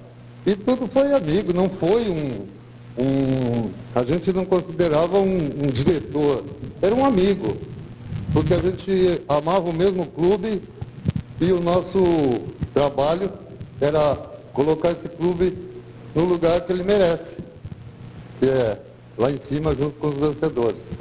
E graças a Deus, a, a, todos estão fazendo o seu, seu lado, né? E eu me sinto, me sinto amarrado sem poder ajudar ninguém. Mas eu gostaria Seria um grande prazer se eu pudesse voltar para esse clube aqui para fazer alguma coisa, principalmente pela garotada aí. Grande Sérgio, Caldenei Gomes, você viu muitas vezes o Sérgio jogar, né?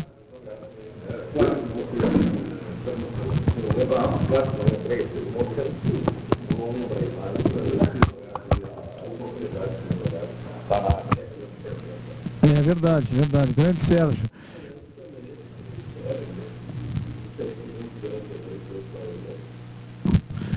Muito bem. Munhoz, quer dar uma, um, um toquezinho? Temos dois minutinhos antes do intervalo comercial, compromisso com a corrida do ouro, mas vai, vai, Munhoz. Posso perder esse momento, Sérgio, de falar aqui com o torcedor do Brasil, torcedor da arquibancada, que realmente o Sérgio está, qualquer lista dos melhores goleiros do Brasil, o Sérgio vai estar entre os primeiros. Realmente foi uma atleta que honrou muito a nossa camisa e eu fico emocionado graças a Deus tive a oportunidade de presenciar esse momento, que eu nunca imaginava. Um grande goleiro, uma grande figura. Para todo torcedor do Brasil tem que conhecer a história desse cara. E eu aqui como até eu, eu faço parte da equipe de criação do Museu do Brasil e com certeza o nome do Sérgio vai estar.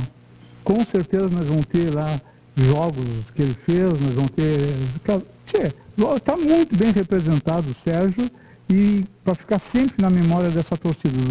Os, torcedores mais jovens não conhecem, né? E é um grande atleta, um grande torcedor nosso, tanto é que hoje está aqui. Isso é, é a história viva do clube. Pô, olha, foi um prazer, uma satisfação e graças a Deus que eu tive a oportunidade de estar nesse momento aqui. Olha só, foi até uma uh, coincidência de nós estarmos hoje aqui no, no, Salão de Honras do Grêmio Esportivo Brasil, quando o Regis me disse, ó, oh, vou levar uma surpresa. Eu jamais imaginava que seria essa surpresa, porque a mesma uh, emoção que todo mundo está sentindo agora com a chegada do Sérgio, eu senti quando eu estava na rampa e o Casané subindo com o, o, o Sérgio e me disse, sabes quem é esse senhor aqui? Eu olhei para ele e disse, hum, não. Tu não sabes quem é esse aqui? Disse, não, não sei quem é. Quando ele disse que era o Sérgio, aí veio o filme, né? Que lá com meus 6, 7 anos de idade, o pai me trazia pela mão e dizia, vou te levar para ver o Sérgio jogar no gol. E, eu, e aí eu conheci o Sérgio. E o Regis era gandula do Sérgio. Que ano foi isso, Sérgio? Que ano foi isso? Ah, foi toda. 70? 76? Ele ia, o pai dele levava ele até nos jogos fora. Sim. Naquela, naquela classificação nossa em estrela, eu tenho foto com ele lá no final, quando a gente conseguiu colocar o Brasil na, na primeira divisão, né? E, e, agora eu encontrei ele, ele foi me, me encontrar ali no. E olhei, digo, pô, mas pelo tamanho, ele tinha que ser o goleiro, o Gandula. Mas ele era um. Diz que ele tem um filhinho lá que, é, que tem a idade que ele tinha quando foi no Gandula. Que legal, que legal, Sérgio. É uma história assim que não dá pra. Eu procurei muito ele com, com, com a maioria dos meus amigos no Face. São, são torcedores do Brasil e São Paulo, lá de Rio Grande. Mas. E eu procurei, procurei ele, no fim, ele que me encontrou devido àquela visita que eu fiz aqui. Dessa aqui. Deixa eu, eu sou obrigado a chamar o intervalo comercial, está chegando, estar tá entrando a loteria. Depois o Sérgio volta a falar também, tem muitos assuntos para tratar no Atualidade Esportiva Segunda Edição. Eu dei uma olhadinha naquele gramado Beto Freitas ali, eu gostei muito, Claudinei. Não sei se o engenheiro agrônomo Regis Andrade, o que, que ele vai dizer daquele gramado Beto Freitas para amanhã, se a bola vai rolar mesmo ou não. A loteria está chegando, já viemos, já voltamos com a atualidade.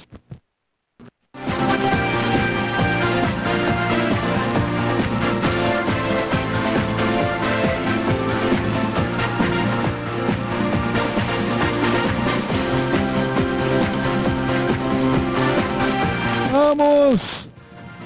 Atualidade Esportiva, segunda edição, 18 horas e 40 minutos. Falamos aqui direto do Salão de Honras do Grêmio Esportivo Brasil, véspera da estreia chavante no Campeonato Brasileiro da Série B. Muitos convidados. Montanelli deu VO, hein? Que coisa, hein? Na época que o, que o, Sérgio jogava, não tinha troféu melhor em campo. A Pelotense tem troféu personalizado. Na época o Sérgio, certamente foi muitas vezes o craque do jogo, não tinha. É, ah, queria. Bom, queria. Ô, Monarca, além disso, deve ter dado VO porque deve estar jogando tênis. Será? É. Ele joga? Não, não joga. Ele acha que joga. Não, mas ele pega um tênis e joga, tira do pé e joga Não, pior, ele pega a raquete. O problema é que tem que acertar na bolinha. Aí que fica mais difícil. Eu posso me despedir do presidente? Sim, com certeza. Porque o presidente disse, eu vou ficar mais um pouco, mas eu tenho um compromisso. Parece que o presidente vai antecipar a sua noite de sono, talvez consiga dormir um pouco melhor antes do jogo do Brasil. Presidente, eu vou ficar aqui com o Enegoto, com o Sérgio, com o Regis, com o Munhoz, mas quero agradecer em nome da equipe 10, a Caldeira Caldeira é nosso coordenador de esportes, agradecer a, o carinho, a atenção de receber a equipe 10 aqui, que vai estar os 38 jogos do Brasil sempre ao lado do Chavante.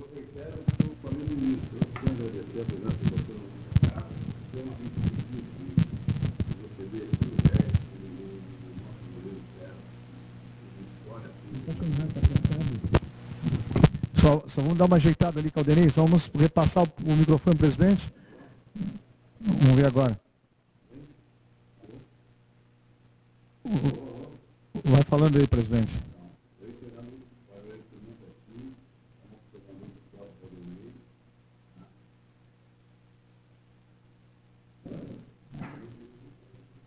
Não? Vem para cá, presidente. Vamos lá então. Eu vou falar de pé e dar discurso. Né? Não, primeiro é de fato mesmo, muito obrigado, o, o, o Monassa, tá? Ao Claudenei, a equipe da Pelotense, é uma honra vocês é, ter vindo aqui. Agradecer a visita do Sérgio, que eu soube hoje pela manhã, através do Regis, que o senhor viria, né? Fizemos essa justa homenagem, essa, essa justa é, homenagem ao senhor. O senhor é merecedor pelo tudo que o senhor fez para o Grêmio Esportivo Brasil. E nós somos aqui um passageiro, né? E eu assisti o senhor jogar muitas vezes, né? E muito obrigado pela visita. O senhor está na, sua, na nossa casa. Tá? O que eu falei aqui para todo mundo. Aqui é a nossa casa, eu quero deixar para vocês, Claudinei, tá? todo mundo, sempre que possível, venham aqui, nós, né? a nossa casa aqui não tem tramela, a gente tem cara alegre, chimarrão, tudo pronto aqui, cafezinho, água. Mas isso não é nada. O, a, a, gente tem o nosso coração aqui à disposição de vocês, a confiança do nossa expectativa de fazer um bom trabalho. Muito obrigado. Agora eu tenho compromisso com. Anuncia o, quem chegou agora, aos 49 do segundo tempo. Se for assim amanhã, 0x0, 1x0 aos 49, tá bom. Montanelli, eu vou dizer uma coisa para ele numa reunião que nós fizemos há cerca de uns 10 dias atrás. Montanelli, tu és impontual. ele ficou louco, ele assim, mas, mas professor, impontual, professor, eu nunca tinha visto isso. Mas ele é impontual, mas é uma boa pessoa, a gente tem que reconhecer isso, né? E mais, então, muito obrigado mesmo, Monassa, tá? Aqui a casa, porque nós ficamos muito felizes de receber vocês. Tá, muito obrigado, tá, querido? Posso, muito claro, obrigado. Muito tá, prazer. Muito obrigado. Então, tá. Ô, Monassa, E eu vou ficar ouvindo vocês aí, tá? Monassa, Presidente, muito obrigado, presidente. Muito obrigado pela atenção. Outras vezes nós estaremos certamente eh, vindo aqui na- no Salão de Honras do Brasil, né? Obrigado, presidente Newton. O presidente, ex-presidente, tem uma foto muito bonita lá, Caldenei Gomes estava admirando aquela foto de 1990. Monassa. Montanelli. Vai, Montanelli, o negócio. Monassa, eu acabei de te comentar, Hum, olha como que ele chegou. Ele chegou de abrigo, entendeu? Agora tu faz aquela pergunta, se ele acertou na bolinha ou se não, entendeu? vai com o teu microfone ali, o negócio aqui é mais fácil. Aí não tem perigo. Grande Montanelli, boa noite. Boa noite, Márcio. Boa noite aos nossos ouvintes aí da Pelotense. Boa noite, pessoal da Munhoz, pessoal todo aqui da mesa, meu filho Menegoto, Caldenei. Caldenei, hora nós falamos de rodoviária, hora nós falamos de futebol, hora nós não falamos de nada, entendeu? Sim, sim nós vamos já há muitos anos, né, Caldenei? Nosso goleirão aí, eterno, goleirão, coisa linda. Nos vimos a última vez em Santa Cruz do Sul. É isso aí. Imagina, o tempo, o tempo passou. Um abracinho para nós. Nosso amigo, estamos aqui. Isso. Felizes por estar aqui e tristes por estar numa sala de troféus que foi toda ela recuperada pela dona Marina Tavares, que faleceu ontem. E a dona Marina tinha uma particularidade muito interessante. Ela e o Azocar não iam no campo do Pelotas. Isso não vai nenhuma brincadeira, não vai nenhuma crítica, não vai nada. Eles não iam. Então, quando tinha Brapel, nós fazíamos aqui- a, a pré-eleição aqui e depois ia só para o aquecimento lá e para entrar no campo. E ela ficava o Azocar aqui, ambos falecidos, e a Marina, que faleceu ontem. Então a Marina merece todo o respeito, toda a consideração, todo o carinho de todos os torcedores do Brasil. Se esses troféus, que é um saldo do que sobrou lá da, das salas do edifício, do edifício do Sul que vieram para cá, esses troféus todos foram recuperados pela dona Marina um a um, com a ajuda da dona, da dona Marina e mais algumas amigas dela que vinham para cá. Um a um desses troféus foram recuperados. Então, qualquer coisa que se possa falar hoje em agradecimento, em reconhecimento, a, assim, a, passar, a passagem aí da dona Marina é pouco, entendeu? Então fica, assim, eu tenho certeza que falo em meu nome, falo em nome da diretoria, falo em nome do conselho, já vi manifestações do Dr. Cláudio Andréia, do Rogério Moreira, que ontem de noite, quando soube, me ligou. Né? Então, da torcida do Brasil, do nosso grupo de jogadores, todo mundo, de vocês da imprensa, porque ela de uma certa forma fez parte, com certeza absoluta, da história e de uma história, né, Gilberto, que ajudasse a construir essa história, de uma história vitoriosa, que é a história do Grêmio Esportivo Brasil. Só deixa eu, eu- fazer uma pergunta para o Regis Andrades ali, porque eu, eu- eu dei, uma, eu dei uma caminhada pela, pela social, obviamente não pisei no gramado, A bola vai rolar direito amanhã ou ainda não? Boa noite, boa noite. Esse é o ouvinte assíduo, manda mensagem todos os dias. É, olha, a nossa esperança é que ela role sempre em direção ao gol adversário. Uma, uma dessas ela vai entrar. E claro que né, o, o treinamento ele, ele acaba é, machucando um pouco o campo. Mas é, a gente está fazendo de todo possível. Tanto que os funcionários que, que trabalham diretamente com, comigo e com o Cláudio, ele não tem sábado, não tem domingo, isso é uma coisa que eu digo que a grama ela está ali ela, e ela tem que ser tratada. Então a gente, para quem não, não, não sabe o, o, procedimento, acha que é só chegar e botar água. Mas não é. é eu, eu, não canso de citar o trabalho de todo mundo. O trabalho não é chegar aqui e cumprir as oito horas. As pessoas, o Montanelli, o, o Newton, o Renato, que eu não queria estar na pele dele, que é o financeiro, pior parte que tem, essas pessoas não dormem, né? Então, e a gente também, eu já cansei de dizer que eu, eu me acordo 4 horas da manhã e não durmo mais pensando no que, que eu posso fazer para melhorar. Mas a, a, a, grama, como a vida, ela tem um ciclo que tem que ser cumprido. E a gente está tentando fazer isso da melhor maneira possível. Claudinei Gomes, o, que pergunta o senhor faria para Cláudio Fabrício Montanelli, que à época o senhor repórter do Jornal Diário da Manhã fez para seu Cláudio Montanelli, ainda com os cabelos escuros, como nós estamos vendo na foto lá dos presidentes. E hoje, Calderei Gomes, coordenador da equipe de esporte da Rádio Pelotense, comentarista da equipe 10, faz para o vice-presidente Cláudio Fabrício Montanelli já com seus cabelos grisalhos. Acho que essa questão dos cabelos, né, tem uma, uma obsessão por essa né? Seguido está lembrando que alguém não tem cabelo, que alguém. É, que a, a vocação dele seria cabeleireiro, alguma coisa assim. Uh, mas uh, Montanelli, uma questão bem óbvia, né? Como é que está a expectativa para essa Série B, que é uma competição desta vez uh, turbinada aí com a presença de grandes clubes de futebol brasileiro? O que esperar desta Série B, inclusive estabelecendo diferença com edições anteriores? Pois olha, Caldanei, eu, antes de te responder, eu vou fazer uma pequena consideração com a permissão de todos na mesa. Há muitos e muitos anos, quando os meus cabelos ainda eram pretos, eu sempre tinha, e às vezes falava com o Azocar, e era a mesma ideia do Azocar, eu sempre tive uma grande admiração por ti. Gostaria de declinar isso publicamente, pela tua capacidade e, sobretudo, pela tua imparcialidade. E eu já tomei um bocado de ferro de ti, não foi um, nem dois, nem três mas eram críticas que deveriam ser feitas e foram feitas graças a Deus. A gente quando quer ou quando deseja que uma árvore cresça, tem um determinado momento aí, né, Regis, que a gente faz a poda da árvore para ela poder crescer. Então muitas das vezes. Em alguns momentos. Eu te podei alguns momentos. É, mas, mas mesmo assim os cabelos branquearam, entendeu? Não, mas eu, digo isso porque é verdade, entendeu? Normalmente as pessoas oscilam, vão, vão e tudo mais e tal. E o Caldanei tem um perfil, eu acho que tu concorda comigo, vamos dizer assim, é, tu comenta futebol, ponto. Entendeu? Se assim, e as, e olha que já tratamos de futebol, já tratamos de, de trânsito, já tratamos de rodoviária, enfim, tantas coisas. Mas essa consideração eu queria fazer, fazer de é, público.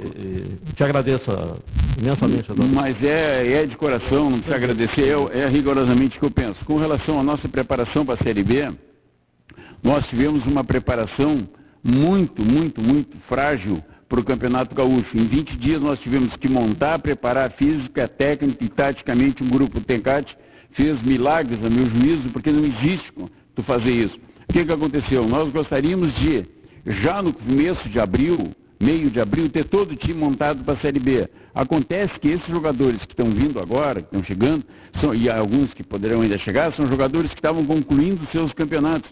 E tu não tem como interromper um contrato de um atleta que está numa outra competição. Então, se aquele atleta que a gente gostaria que viesse para cá, na sua enorme maioria, eles começaram a se desligar dos seus clubes e ainda estão se desligando para virem para cá agora. Então, aquele grupo que é remanescente do Campeonato Gaúcho, ele está, eu digo assim, ele está muito bem preparado, técnica, tática e fisicamente, com a assistência de, das nutricionistas, né, da, da, é, com assistência do, do, do, nosso querido, a gente chama de, de MacArthur, né, que o Leno, que é nosso fisiologista, que está fazendo que a gente não tinha tido ainda muito importante, está fazendo, é, enfim, da, da, preparação física e por fim a comissão técnica do TENCAT. Aquele grupo, ele está armado, ele está pronto. entender para fazer uma competição, mesmo que mais difícil do que o gauchão, uma competição, digamos assim, melhor preparada que o gauchão. Ao natural, outras peças poderiam ser acrescentadas, jogarão ou não jogarão, depende da performance daqueles que vierem, né? Mas eu vejo o Brasil melhor preparado do que para o gauchão, porém numa competição infinitamente mais difícil que o gauchão. Mas está aqui o Gilberto à minha esquerda, que pode me ajudar nessa resposta. O Brasil sempre foi de jogos assim mais decisivos, mais importantes, de jogos quando tu imaginava aquele quadrangular, quem é que imaginaria que em 85 daria Brasil no quadrangular envolvendo Flamengo e Companhia Limitada? E deu Brasil. Então, poderia não ter dado, mas deu. Então, é, essas dificuldades o Brasil vive em dificuldades, vive com desafios e enormes desafios. Eu não vou citar aqui alguns relevantes que nós tivemos nos últimos anos da nossa vida. Então, é isso aí. Nós, o que poderia ser feito, nós fizemos. Alguns atletas já chegaram, outros atletas vão chegar, enfim, e vão ser incorporados no, no, no grupo e a gente espera poder fazer uma Série B do tamanho da nossa preparação. Bom, nós temos seis minutinhos para acabar o programa. O Montanelli, não, o Menegoto interrompeu seu lazer, né? deu espetáculo também, veio, veio, aqui, veio aqui no programa e teve a surpresa de encontrar o, o Sérgio aqui no, no Salão de Honras do, da homenagem do, do, do, ex-gandula do Brasil, Regis Andrade. Mas, no finalzinho do programa, eu quero agradecer também, como nós já fizemos para o presidente Milton, né, abrir as portas do Grêmio Esportivo Brasil e desejar muito sucesso, que eu tenho falado com o Montanelli também, o Menegoto é o futuro dirigente do Brasil. Está começando e galgando passo a passo para ser um dos dirigentes do Brasil. 75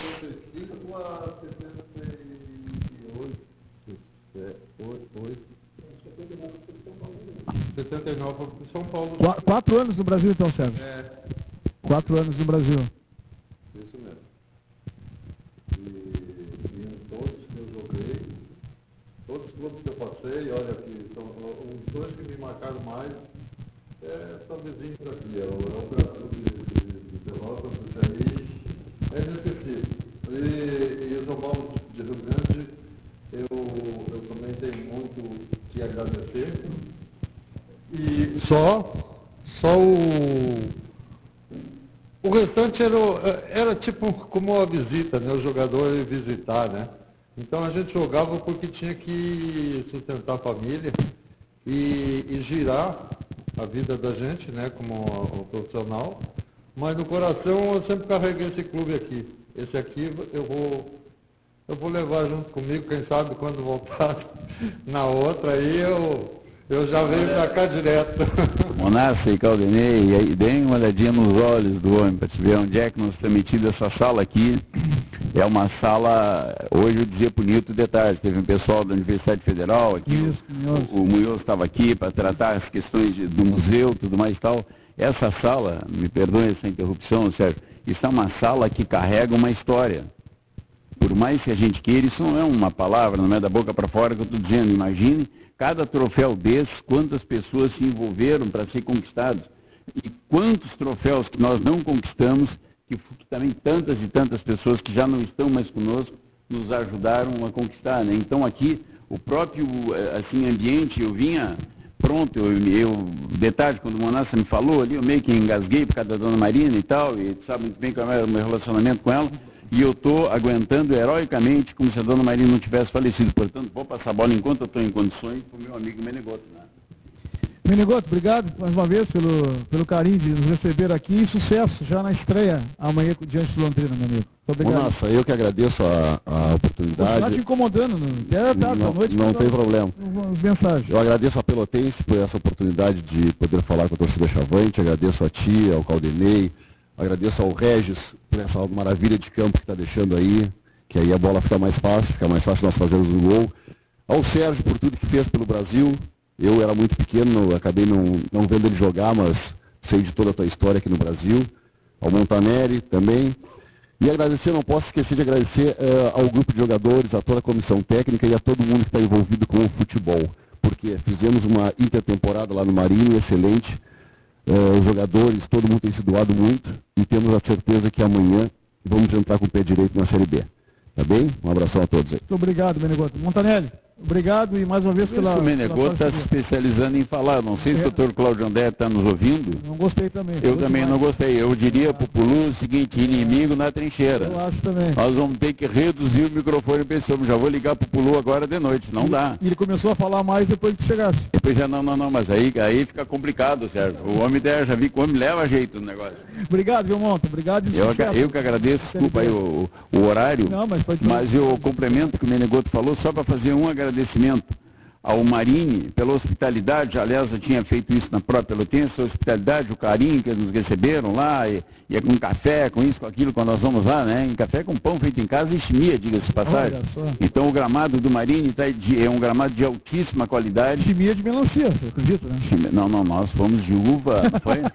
Não é a Me melancia. sumiram, me pegaram uma no meio do caminho, eu ganhei duas, mas me tomaram uma, Munhoz, entendeu? Então, mas eh, muito, muito obrigado, eh, concluindo, muito obrigado à Rádio Pelotense por tudo que ela fez ao longo da história que transmite esportes. Entendeu? A gente às vezes vinha de jogos longe lá e vinha comentando que vinha conseguir ouvir em Porto Alegre, aqui, lá e acolá. Então, hoje, o que, que faz um exemplo? A Rádio Pelotense, ela divulga todas as coisas do Brasil. Falei com o Eduardo, ele viria aqui, não sei se veio do BRIC, não veio? Pois é, a gente sempre, toda ontem, na apresentação do jogador, a gente aproveitou para divulgar a campanha de sócio, divulgar tudo que são formas de receita. Então a imprensa, de uma certa forma, escrita, falada, televisada, ajuda a divulgação das coisas do Brasil e de todos os clubes do país, não é só do Brasil. Entendeu? Então eu quero dizer que no nosso caso específico, eu também tenho certeza que falo por todos nós, aí, diretoria, conselho, jogadores, tudo, para agradecer vocês por terem vindo aqui hoje, fazer o programa daqui e agradecer o, apoio incondicional que vocês sempre deram ao Grêmio Esportivo Brasil. É, Gai, vamos continuar lado a lado com o Chavante. Temos um minutinho para acabar o programa, Sérgio. Parabéns pela, pela tua história e prazer enorme em reencontrá-lo novamente aqui no Beto Freitas. Um grande abraço. Quem tem que agradecer, eu que tenho que agradecer a Deus por me dar a- essa graça, né? De voltar para a minha casa onde eu me senti tão bem. Foi o clube que me levantou na minha carreira, aonde eu, eu dediquei todo o amor que eu pude por um clube foi aqui. Em todos que eu, que eu participei, mas esse aqui eu, eu- eu- me pegou num, num momento assim que eu precisava mostrar muito e na época era difícil, porque a gente, a gente era novo, a gente não tinha um, uma mão amiga do lado, com experiência para nos conduzir. E eu recebi o convite do, do Brasil na época, que estava licenciado, eu, eu, eu, eu vim disputar a terceira divisão pelo Brasil. E aquilo para mim foi um orgulho da gente subir junto para a primeira, lá em Estrela, nunca esqueço daquele jogo. E que foi o. Se a, se a torcida não fosse naquele jogo, a gente não ia ganhar, não ia conseguir ganhar. Que a pressão era muito, era, era, era demais. E a torcida começou, da maneira dela, de coração mesmo, a balançar aquela, aquela tela lá, porque era o único jeito, né? E a gente conseguiu aquele pênalti ali no final, o, o, o Voni que bateu. Isso mesmo. E eu olhei aquele goleiro, o. Ah, até ele faleceu aquele goleiro, era um grandão, eu digo, ah, mas não tem goleira lá, só o goleiro, né? E eu, eu fiquei de costa, olhando para o meu gasolinho aqui. Então, eu não, eu não assisti o, o pênalti, eu fui assistir depois de um link aí no, no Face. Mas quando ele gritou daquela maneira ali, eh, vibrando e, e- e aquela massa toda gritando lá, eu, eu não aguentei, a gente não, não, não, não acreditava mais, sabe? Depois da gente empatar um, um Brapel, um, quem, quem empatou foi, o, foi o, o Pelotas, porque a gente estava ganhando 1 a 0 até o final do jogo. E a gente levar aquele gol ali, tivemos que ir a, a, a estrela para conseguir aquele resultado. Que para mim foi uma consagração. Em compensação, ô Sérgio, antes do Monás, o homem que cuidava lá das cadeiras cativas do Estrela desceu confortavelmente no colo da torcida do Brasil. Eles, primeiro né, tinha que entrar em fila, assim, depois abriram os portões todos, nós entramos, eu estava lá, fui com Carlos Wiener Nogueira, entendeu? Eles estão me mostrando o horário, entendeu? Estouramos o horário, estouramos o horário. Ou seja, a hora do Brasil, a hora do Brasil é aqui, agora. Obrigado, Munhoz. Carlos Andrade, obrigado. Amanhã tem mais, amanhã tem mais. Valeu, obrigado pelo carinho, pela audiência. Atualidade Esportiva Segunda Edição fica por aqui. Valeu, galera. Tchau.